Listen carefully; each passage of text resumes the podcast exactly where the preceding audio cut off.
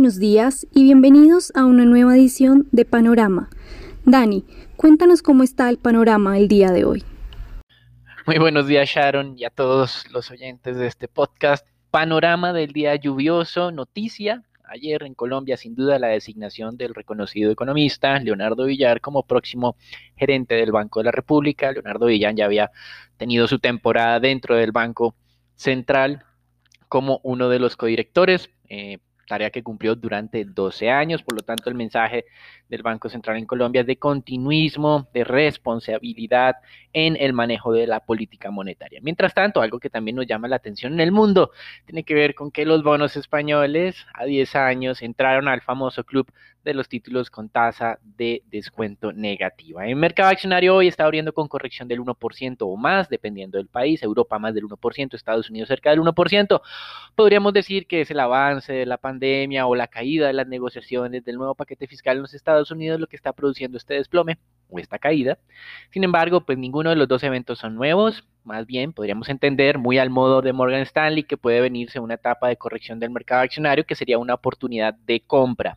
Ayer debutó Airbnb en los Estados Unidos con una muy fuerte valorización de más del 100%. Se duplicó su valor incluso frente a el precio de colocación que estuvo por encima de cualquier estimativo. Recuerden que el rango máximo calculado de precio para las acciones de Airbnb era de 60 dólares, la colocación fue de 68 y ayer cerró en 144 dólares con 71 centavos.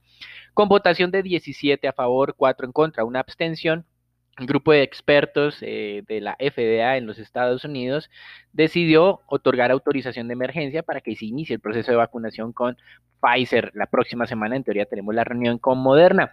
Y eh, no todas las noticias son positivas en esta parte de las vacunas. Sanofi, en conjunto con Glaxo, Smith Klein, anunciaron que su vacuna no estaba generando una respuesta fuerte inmune en personas adultas. Por lo tanto, puede que se esté retrasando algo sorpresivo en este tema de las vacunas. AstraZeneca, recuerden todo este ruido que se ha tenido con eh, la inoculación o las pruebas de AstraZeneca que se hizo con la dosis completa, que no se hizo con dosis completa, que hay que volverla a hacer. Pues bueno, ha anunciado que va a realizar unas pruebas en combinación con la vacuna desarrollada por eh, la firma rusa eh, la vacuna eh, se llama Sputnik 5, recuerden esto. Así que pues seguimos un poco perdidos con respecto a qué es lo que quiere AstraZeneca. Y en Anima, Alemania se podría imponer unas restricciones más fuertes para las celebraciones de Navidad debido al récord de muertes diario, 604 muertes diarias. Recuerden que en Estados Unidos son más de 3.000, así que la diferencia es grande entre uno y otro país. Y Morgan Stanley está anticipando que si el Reino Unido no logra un acuerdo para su, el Brexit con la Unión Europea, los bancos británicos perderán cerca del 20% de precio. También la compañía estaba trasladando, esto fue una noticia de ayer, cerca de 100 billones de euros gestionados en Londres hacia Europa continental. Pensamos que es Frankfurt eh, como tal. En divisas, hoy nuevamente el dólar está comenzando como ayer, fortaleciéndose, sino que ayer se fue diluyendo ese fortalecimiento y esperamos que no pase eso. El DXY estaba subiendo 0.2%, 91 unidades y el índice de monedas de América Latina, la sí estaba descendiendo 0.8% aproximadamente a 44,89, 44,90. La libra esterlina marca hoy un nuevo mínimo desde mediados de noviembre. Boris Johnson insiste en ese proceso de negociación fuerte con la Unión Europea de afirmar que no va a haber acuerdo, que se preparen para una salida fuerte de la Unión Europea, pero pues parece que solo está afectando a la libra esterlina, pues el euro se ha mantenido relativamente estable y esto nos da a entender que el mercado en este momento asimila que el impacto más negativo sería entonces para el Reino Unido. De todas maneras, recuerden que solo hasta el 31 de diciembre, en teoría, podríamos decir que no hubo acuerdo de Brexit, en teoría, porque también esa fecha es movible. Em, y digamos que de alguna manera el mercado ha tenido cuatro años y medio para prepararse. El impacto será negativo sin duda para ambas partes, no solamente para el Reino Unido, pero en este momento, como mencionamos, el diferencial estaría más cargado hacia el Reino Unido como tal. Y mientras tanto, el día de ayer, Banco Central Europeo incrementó la liquidez de acuerdo a lo esperado, lo cual en teoría debilitaría el euro, pero lo que vimos es que el euro se ha mantenido estable durante la última semana. En materias primas, Brent desciende, no hay que hacer demasiado ruido, casi el 1%, pero ayer se había valorizado, había superado los 50 dólares el barril, hoy está apenas algo por debajo de ese nivel. El oro también está relativamente estable. Renta fija, sí tenemos muchos anuncios. Tasa de descuento de tesoros a 10 años ha caído cerca de 4 puntos básicos frente a lo que tuvimos en la apertura de ayer. Pasamos del punto 92 al punto 88%. Parece que el mercado está entendiendo la tomadura de pelo de los políticos con este tema de la negociación del plan fiscal, las apuestas que tienen para las elecciones del 5 de enero de segunda vuelta de Senado en Georgia. Lo que es inusual es un poco es que hemos visto que a pesar de que el mercado entiende estas, eh, digamos, estrategias políticas, las tasas de tesoro subieron hace dos semanas cuando anunciaron este acuerdo bipartidista bajo el entendimiento de que podría ser algo positivo eh, y que se fuera a materializar pronto. Pero tuvimos ayer declaraciones del líder del Senado, el republicano Mitch McConnell, aplicando la misma estrategia vieja de apartarse de las negociaciones, proponer un paquete de menor envergadura que no va a ser aprobado por los demócratas y dejar todo en un tiempo muerto. Mientras tanto, los demócratas respondieron eh, de una forma un poco dolorosa, postergando las negociaciones para evitar un nuevo shutdown. Así que vemos que este pulso que están teniendo los partidos, que viene de hace muchos años, se mantiene en este momento y próximamente con posible cambio de gobierno hacia eh, la administración Biden, pues eh, serían los republicanos los que apliquen este tipo de estrategia de amenazar con shutdown. Mientras tanto, ayer no hicimos nada de énfasis en la cifra de nueve, nuevas solicitudes de subsidios al desempleo que subieron más allá de lo estimado. El mercado pensaba 725 mil, fuera 853 mil. No hicimos ruido la semana pasada cuando descendieron a 712 mil. Eh, sorpresivamente, el mercado esperaba 775 mil porque entendíamos que el tema este, del Día de Acción de Gracias generaba distorsión en, los, este indicador que podría ser bajo, tal cual, criticamos a los analistas por no incorporar esto dentro de las expectativas. Así como no lo hicimos la semana pasada, tampoco vamos a hacer presión durante los indicadores de esta semana, pero sí recordemos que la generación de empleo se desaceleró muy rápidamente en noviembre, la mitad de lo que esperaba el mercado en términos de nuevos puestos de trabajo, Em, por lo que sí es un llamado de atención para que por fin en algún momento los políticos se pongan de acuerdo en Estados Unidos y lancen ese nuevo paquete fiscal. En términos inflacionarios, la inflación no cayó en Estados Unidos como estaban anticipando los analistas por segundo mes consecutivo, se mantuvo estable, inflación total 1.2%, inflación básica 1.6%.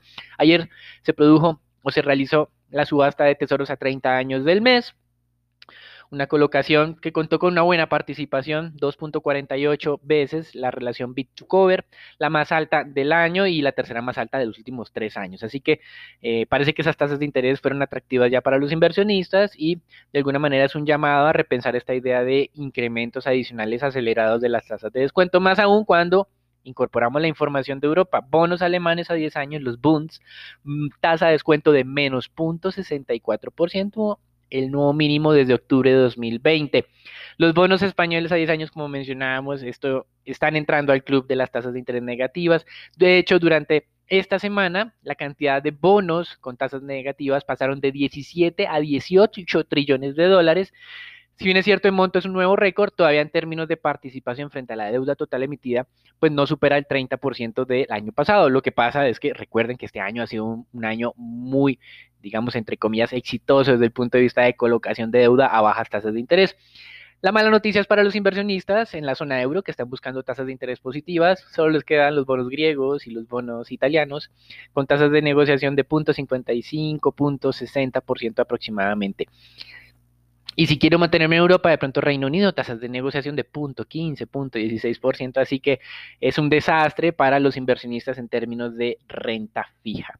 Para finalizar, algunas noticias de América Latina. México continúa con su proceso de recuperación. La industria modera de manera acelerada la contracción que estaba presentando. En septiembre la contracción año a año era del 6.2%, el mercado esperaba para octubre 5.5, pero fue de solamente del 3.3. Y en Perú, sin sorpresa, Banco Central mantuvo tasa de referencia inalterada. En Colombia, como mencionábamos, nuevo gerente para el Banco Central iniciará actividades en enero 2021. Eso es todo por ahora, los dejamos con Sharon, Raúl, Daniela y Nicolás para que nos cuenten qué está ocurriendo en el mercado colombiano.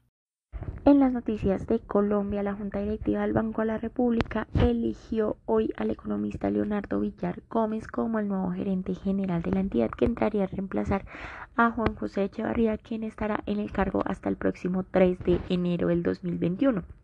El nuevo gerente se desempeña actualmente como director ejecutivo del Tecno en el Fondo Monetario Internacional. Es economista de la Universidad de los Andes con maestría en economía de la misma universidad. Cursó doctorados en economía. Eh, fue directivo ejecutivo de Desarrollo y economista jefe y vicepresidente de estrategias de desarrollo y políticas públicas de la Corporación Andina de Fomento y también se desempeñó como viceministro técnico del ministro de Hacienda y Crédito Público y entre 1997 y el 2009 Leonardo Villar fue miembro de la Junta Directiva del Banco de la República. Por otra parte, durante las discusiones con respecto al aumento del salario mínimo para el 2021, los gremios empresariales dieron a conocer su propuesta del incremento del salario mínimo para el siguiente año. Creen que ese aumento debe ser del 2%.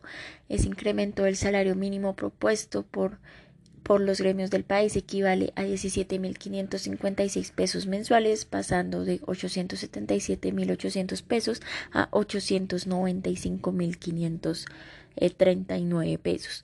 El empresariado colombiano manifestó que la situación que está viviendo el país es excepcional que las empresas han tenido el peor año de la historia, pero que están decididas a seguir luchando por Colombia haciendo lo posible para mantener los empleos. Eh, argumentaron que se debe tener en cuenta el crecimiento de la economía, así como la productividad, que ya conocimos fueron datos negativos, y las expectativas de recuperación que son inciertas. Ayer también el Comité del Sistema Financiero dio a conocer nuevas conclusiones en el marco del seguimiento que se hace a este segmento a raíz de la crisis por el COVID. Eh, de momento se dice que hay una tendencia estable en la colocación de créditos a empresas y hogares que se irá consolidando con la reactivación económica esperada en el 2021. Los resultados de las pruebas de estrés que se llevan a cabo en el comité dan cuenta que ante los escenarios más adversos, las instituciones financieras continúan con la capacidad para gestionar la materialización de los riesgos propios de su actividad. También el comité da cuenta que el sistema financiero colombiano mantuvo durante el 2020 su capacidad para gestionar estos riesgos de crédito y liquidez ante un escenario macroeconómico eh, muy complejo y confía en que la solidez continuará siendo un motor para, para la reactivación económica. Finalmente, el comité estableció que el aumento del gasto de provisiones impacta la rentabilidad anual de los establecimientos de crédito sin que esto implique una afectación relevante en los niveles adecuados de patrimonio técnico o en la solvencia del sistema, manteniéndose significativamente por encima de los requerimientos regulatorios.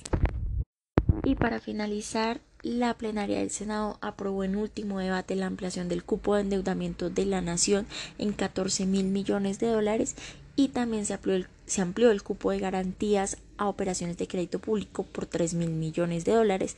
El proyecto ahora pasará a sanción por parte del presidente Iván Duque para convertirse en ley. El incremento del endeudamiento se venció con el objetivo de entender las necesidades de la nación para responder a la crisis generada por la pandemia. Esto será todo para las noticias de Colombia. Raúl, cuéntanos qué pasó en la jornada anterior en el mercado accionario local.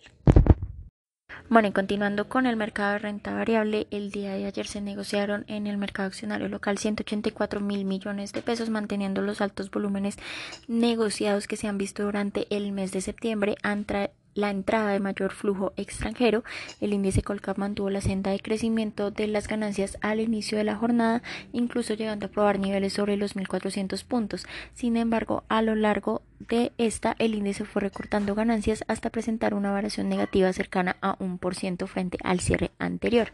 La acción que más se valorizó fue Ecopetrol con 3.13% y la acción que más desvalorizó fue Promigas con un menos 4.96%.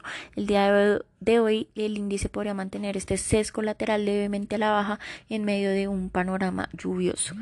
Por parte de noticias, el día de ayer, 10 eh, de diciembre, culminó el periodo de aceptación de ofertas en el proceso de OPA por las acciones de Cemex Latam Holdings. De acuerdo a la información reportada por la bolsa, el total de aceptaciones recibidas a lo largo del proceso fue 180 de más de 108 mil perdón, de 108 millones de acciones de CLH, equivalentes al 72% del porcentaje máximo a adquirir por parte de CEMIX España. La adjudicación de la OPA se llevará a cabo el 15 de diciembre con cumplimiento en temas 3, es decir, el 18 de diciembre del 2020, considerando el monto de aceptaciones y de ser confirmado dicho número en el proceso de adjudicación, el número de acciones que quedarían en manos de inversionistas distintos a Cemex España y el propio emisor sería de 40 de más de 41 millones, equivalente al 7.4% de las acciones en circulación.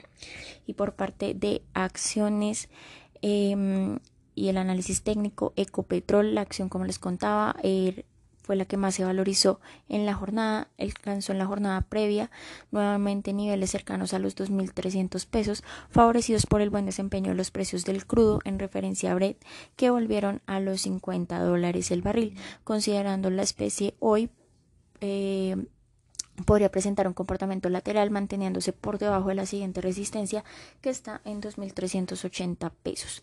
Y por parte de la especie de preferencial de vivienda, esta se mantiene estable frente al cierre anterior, sin embargo alcanzamos a ver eh, negociaciones sobre los 34 mil pesos al verse más atractivas que sus pares del sector para los inversionistas extranjeros. Mantenemos la perspectiva positiva frente a sus fundamentales donde la conservamos dentro de nuestros topics para el 2021. Bueno, Nicolás, cuéntanos cómo fue el comportamiento del dólar. Buenos días, Raúl. Muchas gracias. Soy Nicolás de Francisco y vamos a hablar del dólar. En la jornada de ayer, el volumen transado fue de 1.126 millones de dólares, un incremento superior al 15.90% comparado a la jornada inmediatamente anterior. La tasa de cierre para el día de ayer fue de 3.421 dólares con 95 centavos, donde el peso colombiano se valorizó en 155 puntos básicos con respecto a su par estadounidense. La jornada del jueves tuvo precios medios de 3.446 pesos con 3 centavos, mínimos alcanzados de 3.420 y máximos de 3.483 pesos. Para el día de hoy, viernes 11 de diciembre, esperamos soportes entre los 3.410 y 3.400 pesos y resistencias entre los 3.430 y 3.440 pesos. Los dejo con Sean para los temas de renta fija. Muy buenos días, Nico. Una vez más, la oferta de títulos en el segmento largo de la curva tasa fija por parte de agentes extranjeros generó desvalorizaciones de cerca de dos básicos que no lograron compensarse del todo por la demanda de agentes locales. Por su lado, la curva TSVR se valorizó cerca de un básico, en especial en el segmento corto. son movimientos que ya venimos experimentando en toda la semana que son bastante laterales en el mercado de deuda soberana. Por el lado de los 24, estos se desvalorizaron eh, levemente y cerraron en 3.57%, mientras que los 28 sí presentaron una desvalorización más fuerte hasta 4.98%, eh, un poco menos de 4 básicos. Ya por el lado de deuda corporativa se operaron cerca de 4 mil millones a través del sistema transaccional y 489 mil millones por registro. Lo más transado fue tasa fija en plazos inferiores a tres años e IBR del 22 que ha ganado algo de terreno en las transacciones en eh, la última semana. Como les contábamos previamente, Leonardo Villar fue nombrado como el próximo gerente general del Banco de la República y dejó ver entonces en su presentación inicial una transición tranquila y ordenada de liderazgo de la gerencia de la Junta. Además, expresó su compromiso de mantener la credibilidad e independencia del emisor el mercado recibiría esta noticia de forma positiva, pues se mantendría eh, una continuidad con la gerencia actual y como tal eh, una estabilidad en el manejo que se le está dando a la política monetaria eh, en estos momentos. No sería una transición brusca ni un cambio radical en cuanto al manejo actual. Por lo que entonces esto sería una noticia favorable para el mercado. Para el día de hoy esperamos que se mantengan las desvalorizaciones en el mercado de deuda local en línea con el movimiento de los tesoros que están ganando terreno en las últimas jornadas y se ubican eh, sobre el 0.88% los tesoros a 10 años, lo que generaría entonces un poco eh, de em, mayor aversión al riesgo, generando desvalorizaciones en el mercado local. Con eso concluimos entonces nuestro panorama del día de hoy, un panorama, recuerden, lluvioso. Gracias por acompañarnos, no olviden suscribirse y seguirnos en nuestras redes sociales.